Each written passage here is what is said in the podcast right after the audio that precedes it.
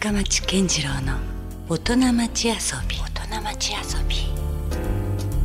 さあえ今夜遊びに来ていただいているのはソラファクトリーカンパニー代表の吉武弘樹さんです、えー、まあレストランソラと言った方が分かりやすいかもしれませんけど吉武さん今日はよろしくお願いします。よろしくお願いします。はい。えー、まああのーかなり注目を集めるレストランのね福岡を代表する一つにもなりましたけどもう何年目ぐらいになるんですかねえっ、と今年で三年目です。3年目はいえーっとねベイサイドプレスとはいいうところでやられてるということですけども私もね一度あの確か高島市長と食事会で、はいあのお邪魔したこともありましてものすごくあのやっぱ広いし、はい開放的だし海が目の前だし環境抜群ですよね。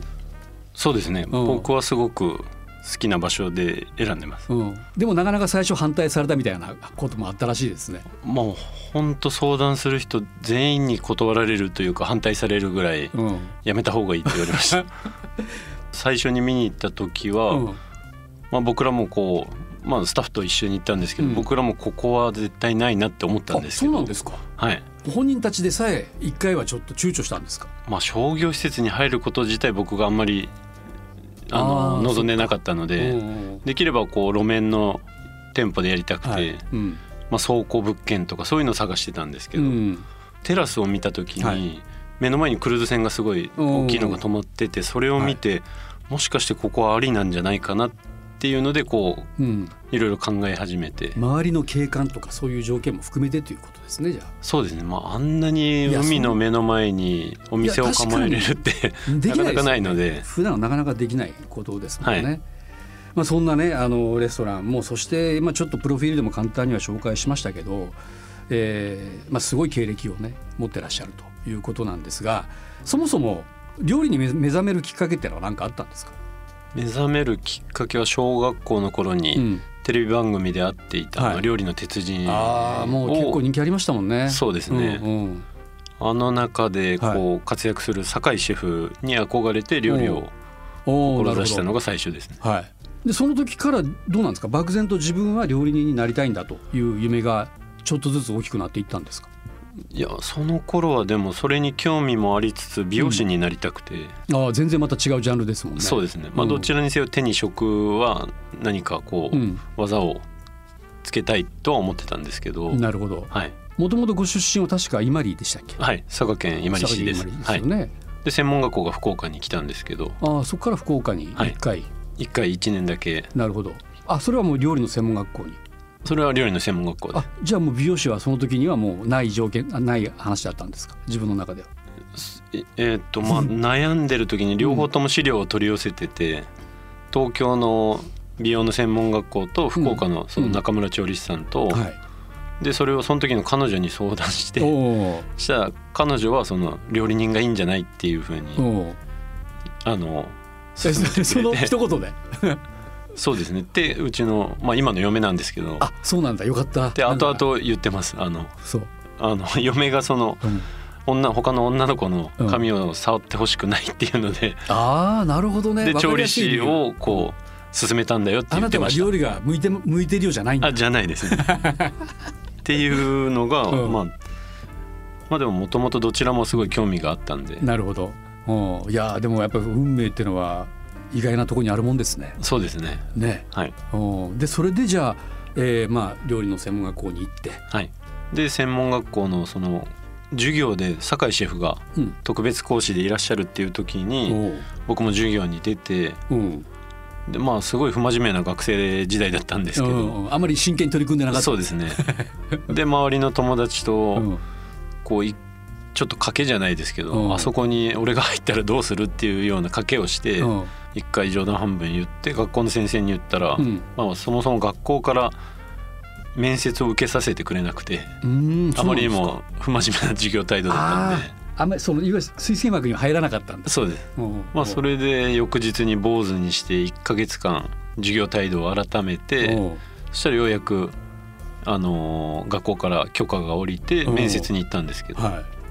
あでたもうた叩いたんですね。あそうです。でそしたら？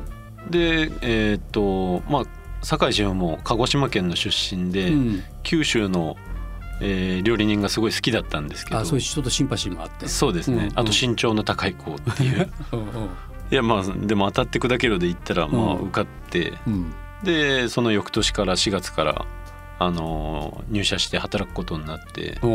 入ってすぐはまずん。調理場ではなくてサービス担当しなきゃいけなくて、なるほど、もう一切料理ができないことうにん、なんか焦りと言いますか、なるほどね、うん。で他を見て他の。包丁も触らせてもらえないわけですね。そうですね。うん。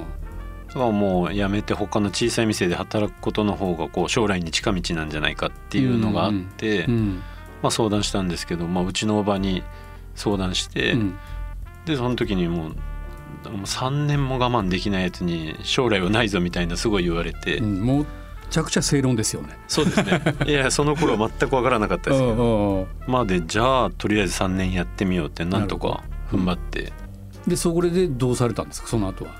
その後は、うん。えー、と酒井さんのお弟子さんのお店でうん。少し小さいキッチンも経験したかったので。なるほど。でそこでまた3年うん。働かせていただいて、そこからあのー派遣のアルバイトに登録をしてあの調理場の調理補助といいますかはいはい。もういろんな忙しいお店がこううん。スポットでこう求人をかけてるところに飛び込んでほ朝昼朝日あ昼夜昼夜毎日違うお店を回ってう。うん。何十件というそれすごいですね。ある意味めちゃくちゃきたわるというか。そうですねまあもう本当に行き当たりばったりもこう何ができるかって問われる環境なんで、うん。まあ、でもそんな中ですごい気に入ってもらえたお店でうん。しばらくお金を貯めてそこから、えっと世界一周の旅に出ておそれはまあ別に料理の修行ということでもなくですか？いや料理の修行を兼ねて、まあ経験ですもんね。はいいろいろ食べれるから。まあ、フランス料理を学んでいたんでやっぱりフランスに行きたくて、うん。普通に行っても面白くないと思ってこう、うんうんバックパックしょって包丁とうんまな板と調味料を持って、うん。でずっとこう回ってフランスまで行ったんですけどなんか包丁一本さらしに巻いて的な。あそうそうそんな感じですよね。まるでね。はいそれがまあたまたま海外だったという。そうですタイから入ってずっと左回りにアメリカまで、うん。うん。あの飛行機陸路いろんなものを使っては1年かけて回りました。い。なるほどね。はい、でフランスにたどり着いた時に、あの先輩のお店に、えー研修で入らせてもらって、うん。でそこであまりにもこう自分が日本で学んできたものとうん。違う現実があってあそれはなんだろう？カルチャーギャップみたいなことですか？その頃があのスペインのエルブジってご存知ですか？えなんだっけ？もう分子料理って言われるぐらはい。い科学的なものをいろいろ使う料理で、はいでも世界一をずっと何年も継続した一時流行りましたよねそれ。って入りました。はい。ねうん調理うんはいですね、はい。でそれが全盛期だったんで、もう全くついていけなくてうん。自分の実力が、うんうん。まあ、それでまあ他の国はやっぱり大体見たらどういう作り方って分かったんですけど、うん。そこだけがもう全く分からなくて、うん。でもうその後は急ぎ足で世界一周回って、うんで日本でもう一度お金を貯めて、うん。そこからすぐフランスに渡って、うん。やっぱちゃんと学び直そうと。はい。そこで、うん、でまた本格的に今度は移り住むような感じなんですか？旅その行じゃなくて。時はもうちゃんとビザを取ってで学生ビザですけど。ったんですか？このレストランで働くとかいやなかったです。あなかった、はい。うん。まあそれでスペインタパス屋さんがうん。ものすごく流行ってるスペインタパス屋さんが、うん。あのぼあのちょうど募集されてて、はいでじゃあやってみるかっていうので、うん。言葉わからないままにずっと働いて、うんうん。でなんとかうん。給料もいただかいただけるようになってうん。がフランスが最初ですね。なるほどね、はい。うんまだでもそこまでは今その時でおいくつぐらいですか？その時で、えー、28です。8か。はい。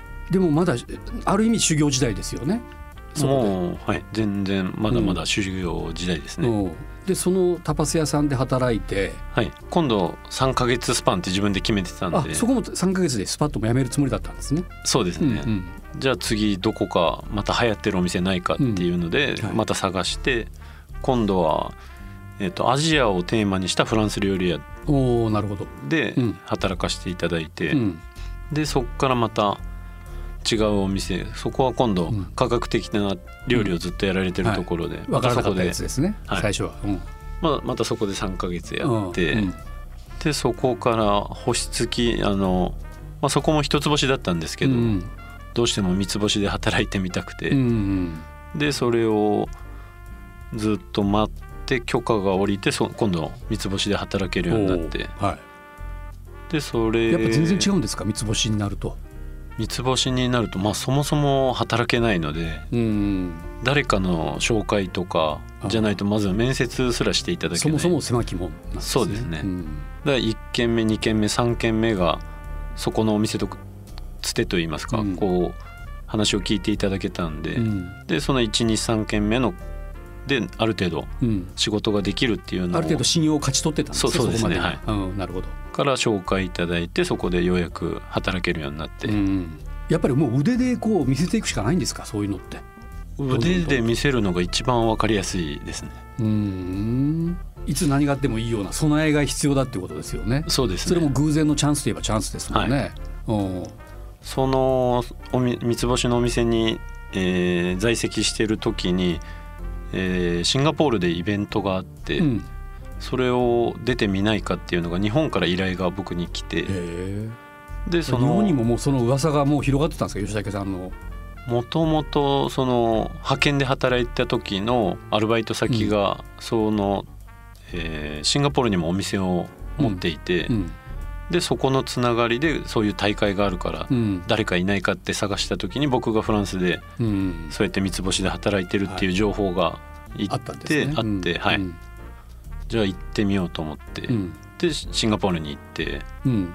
でそこの大会を主催した方にすごい気に入られおてー。でシンガポールで今度お店を出さないかって話になっおてー。でそのまますぐパリに戻って辞めますって伝えて、うん。今度はちゃんと拠点を移してシンガポールに。それはじゃあ最初のまあある意味独立っていうかお店を開いたのはシンガポールなんですかじゃあ。そうですねはい。おおなるほど。どうでした？いよいよ初のお店はまあオープンが12月頭だったんですけど、うん。12月で何人お客さん来てくれたんだろうっていうぐらい、うんうん。多分20人ぐらいしかあ結構厳しかったんですか？立ち上もうげ毎日もうゼロがずっと続いて。うん。それからその、ジャーナリストの方をどんどん招待をして、うん。まあ、無償でなるほど。とにかく食べてもらえれば分かるっていうのがあったんで、までそれをまあその方たちに PR してもらえさえすれば。です。はい。うん。あ、それで食べていただいていろんな雑誌で書いていただいて、うん。で3ヶ月後ぐらいにはもう満席になるようなお店になって、うんうん。もういよいよ来ましたねついに。波が。あそうですね。ねただその、まあ、なかなか有名シンガポールで有名なショーだったんで、うん。僕の知り合いにもこう自慢じゃないですけど、うんうん。言ったんですけど、はい。パリの友達とか東京の友達とか、うんそしたら誰もそのショーのことも知らないし、うん。でその時が29歳だったんで、うん。まあなんか今頑張るのはここじゃないなって自分で気づいて、なるほど。えそれでじゃあパリにまた戻るというかそういうったんですか？でその時にまあパリかニューヨークかってうん。僕らの中にあって、まあうん。一人あの日本から連れてったパティシエのスタッフがいて、うん。彼と2人でこうずっと話をして、うんまあそれでやっぱり食といえばパリじゃないかっていうので、うん。パリに店を開こうっていう、うん。でそこからいろいろまた話を進めてパリに戻って、うん。でフランス人のえー日本語の話せるフランス人とうん。共同経営でお店を、えー2010年の12月にオープンしました。おちょうど11年前ぐらいですね、はい。今からね。はい。でそれがなんとミシュランで一つ星を獲得したということになりますよね、はい。うん、これもなかなかなことなんでしょう。海外で日本人のシェフとして。なかなかなことではありますね。ですよね。その時の日本の雑誌にあの去年のフランスのミシュランで三つ星を取られた小林圭さんっていらっしゃるんですね。はい。で、まあ、その方はもうすごいエリートコースをこう歩まれてきて。なんかテレビでも見たことがあります。あそうですね。はいはい。でその方と僕が全く同じ時にうん、あの星を獲得したんですけおどね。大々的なこうページの隅っこにうん、あのこちら吉武シェフのお店も一応一つ星みたいにすごい書かれて なんでそんな差つけられるんやろ、うん。いやいやまあ、うん。それぐらい僕らはこう、なんでしょう、うん。大穴と言いますか。うん。なるほどね、はい。叩き上げですよね。そうですね。一種のね、はい。うんうん。なるほど。じゃあそこで、まあ、いよいよでも実際に、まあ、共同経営とはいえ、はい。まあ、自分のお店がいよいよ、まあ、本家じゃないですけどパリに出店して、でそれがしかも成功への道をたどろうとしているとはい。いうことですよね。もうあのあそうだこの時までにさっき最初に出てきたこう会話の、まあ、後の奥さんになる人とはまだ一緒にはなってないんですか、えーとまあ、独身修行ししてる感じなんですか？いやちょうどパリにオープンの時に結婚をして。おお、はい。あその節目でね。あそうです。はい。じゃあパリにもう読んでえーっとそうですねはい。なるほど、うんまあ、奥さんも考えひとしおだったでしょうね。やっぱその元はといえば自分がその道を進めたわけだし。そうですね。ね、はい。どんなことを言われてました？奥さんはその頃は。その頃もうちの嫁ももともとこう海外にうん、興味があるああなるほど、僕が海外に興味を持ったのもうちの妻の影響で、うん、むしろ奥さんの方こが好きだったんだ？そういう海外とかそういう。う。そうですね、うん。高校からアメリカに留学して。ええ。でえーっと大学も向こうの大学をまあ、留学で？へ留学ではいえなるほど。ファッションを専攻してるんですけど、うん、まあそれでなんでまあ海外にそんなに抵抗がなかったのでうちの妻は、まあ、むしろもう行きたいぐらいな感じで来てくれたんですね。そうですね、うはいんなるほど。でそれでほらそのパリでお店がもういよいよ成功してるじゃないですか。はい、もうなんかよしじゃあこれでもうじっくりと値を下ろして頑張ろうというような流れにはならないんですか？そうですね。まあうん。値を下ろして頑張ろうとは思ってはいたんですあ思ってはいたんですか？もちろん、うあの諸事情が何かあったんですか？いや諸事情もなくうん。ただ何かこう根が張ってない気がしてずっと。うん。まあそもそもやってる自分の国ではないっていうのもありますしね。そうですね。うん。やってるつもりではいるんですけど。うん。俺はパリで結構頑張れてる成功してるなっていう実感もなくそこまで。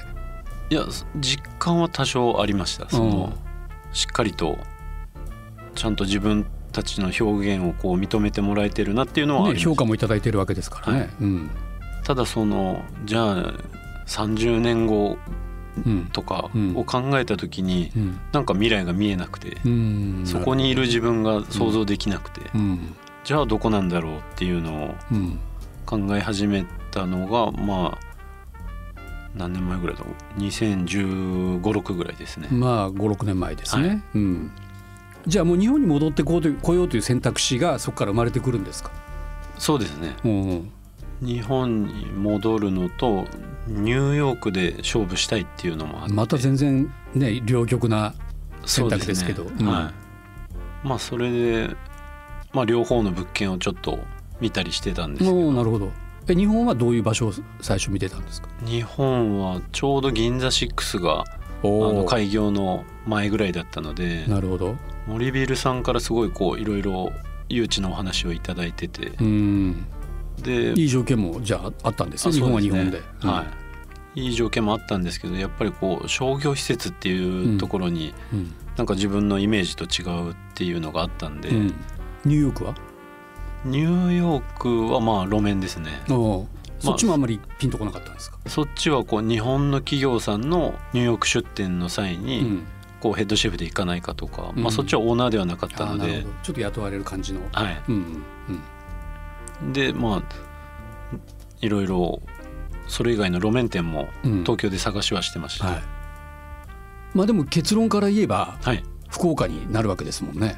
そうですねそれは結局どういうじゃあいきさつがあったんですかそこには？えーっとまあいろいろあの飲食をこう数多く展開されてるうん大先輩がうんいるんですけど、その方に相談した時うに、ん。なんかお前らしい場所を探した方がいいんじゃないかってすごい言われておおなるほど。それは東京でもニューヨークでもないぞと。そうですね、うん。まあその方はハワイとか、まあ、うん湘南とかあの辺りで店舗をすごい展開されてるんですけど、うんまあそれであ確かに自分らしい場所ってこう何なんだろうなってうんこうすごい考え始めて、なるほど。まあ、その外観とか料理のスタイルが自分らしいだけじゃなくて自分自身がこう自分らしく生きれる場所ってどこだろうってういうのをん。うん。考えてもう少し広くこううん物件を探し始めて、うん。でそれまではもう東京だけで探してたんですけど、うん。地元福岡も探してみようかなと思って探し始めて、うん。であの物件にたどり着いたんですけどなるほど。そこでベイサイドとつながるんですね。そうですねはいなるほどね。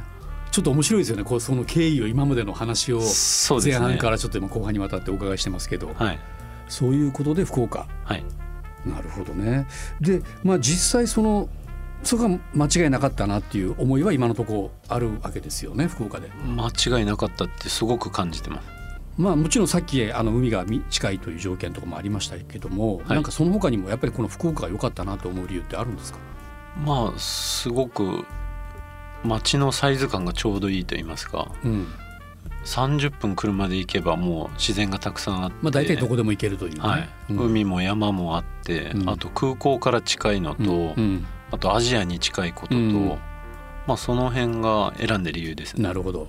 ただですよ。はい先ほどのシンガポールじゃないですけど、はい。福岡って全然知られてないですもんね世界的にはね。ああそうですね。そういうところではほらもう一回世界経験してるからはい。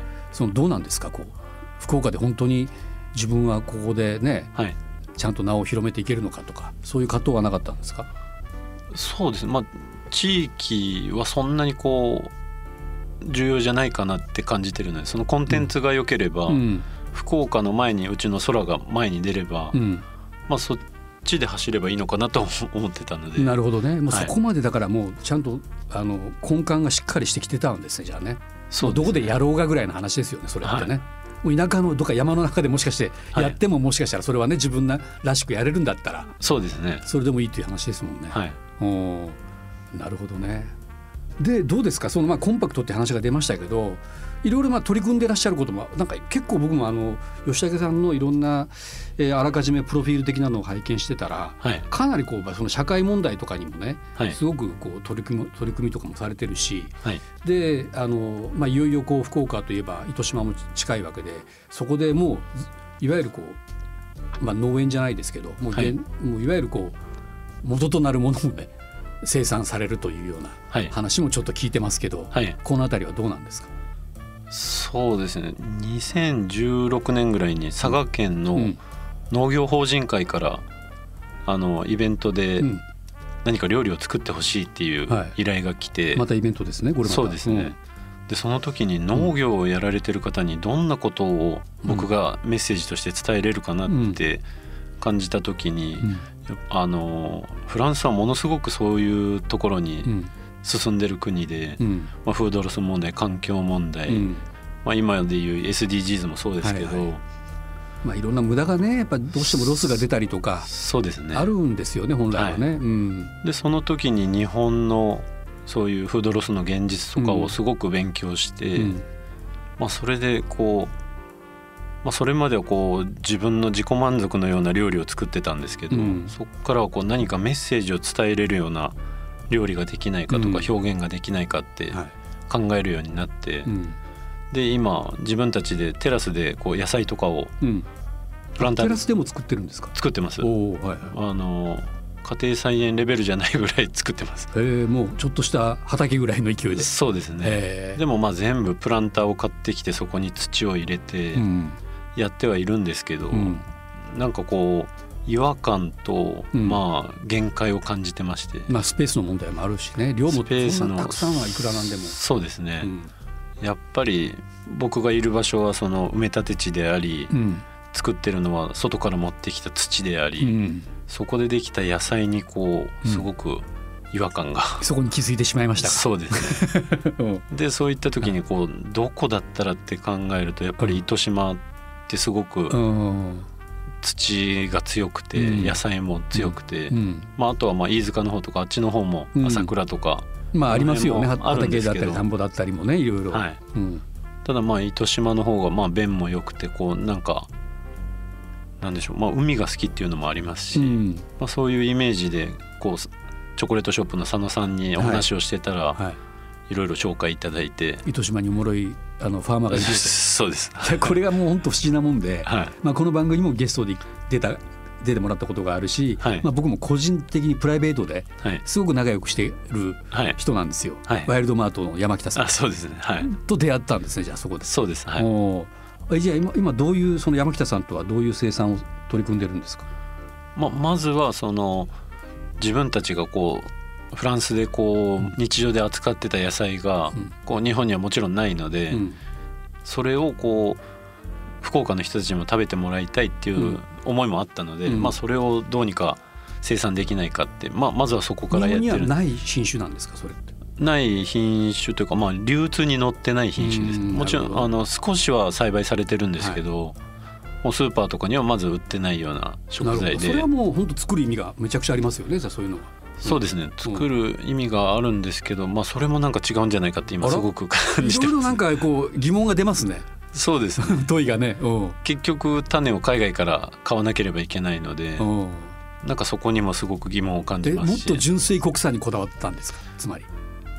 それこそがこうやるべきことじゃないのかなと。でもう国産どころかもっと言えば地産ですよね。もうここの環境でしか育ちにくいようなものだったりとか、そうですね。在来種古来種、うん、で種はちゃんと自家採取をして次につなげるっていうことがおーなるほどね。できたらそれこそサスティナブルな考え方というか。そうですね、うんまあ、それをお客様に伝えることも僕ら飲食店の役割かなとも思ってるので。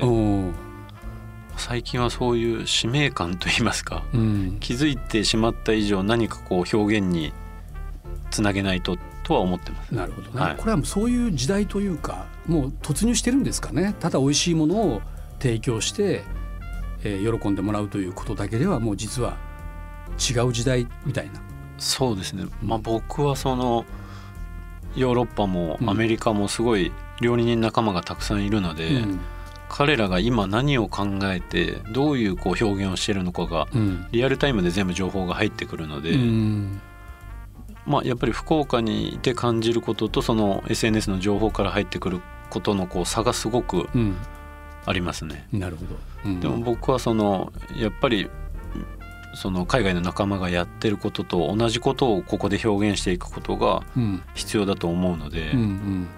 まあ、それはやっぱりそのサスティナブルなうん。考え方はもう今必要不可欠になってるので、うんかつ、まあ、はい。やっぱりその土地独特の考え方もあるからあるだろうから、はい。まあ、オリジナルなものになっていきますよね、そうですね。はい、だんだんね。はい、でそれが結果的にはローカルなんだけど、まあ、要はそのグローバルにももしかしたら、はい。ね、考えてもらえるきっかけにもなるとはい。いうことだったりもしするわけですよね。はい。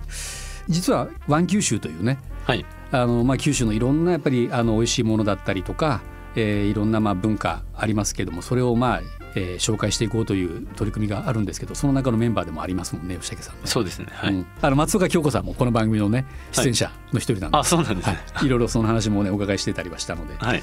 さあということであのとにかくまあ行ってください空にね皆さん。あのまあ、僕もねやっぱり改めてあ空であの食事させてもらった時に一つ一つのこう感動がありますね。うん、あます。あ、なんか僕なんかがまたこうやって今今更言うのもあれですけど、いえいえ。うん、なんかあの改めてあやっぱりすごいんだなっていうのがねなんかあの食べたことによってわかるというね。ありがとうございます。あの、まあ、楽しみ方もできますんでぜひ皆さんにはベイサイドプレス博多、えー、シーカーの2階にあります、えー、ソラファクトリーをですねぜひ皆さん一度、えー訪れてみてはいかがでしょうかということで引き続き吉武さん来週もゲストではい。よろしくお願いします。よろしくお願いします。はいということで今夜のゲストはソラファクトリーカンパニー代表の吉武弘樹さんでした。ありがとうございました。ありがとうございました Love FM Podcast. ラブ f m のホームページではポッドキャストを配信中スマートフォンやオーディオプレイヤーを使えばいつでもどこでもラブ f m が楽しめますラブ FM.co.jp にアクセスしてくださいね Love FM Podcast.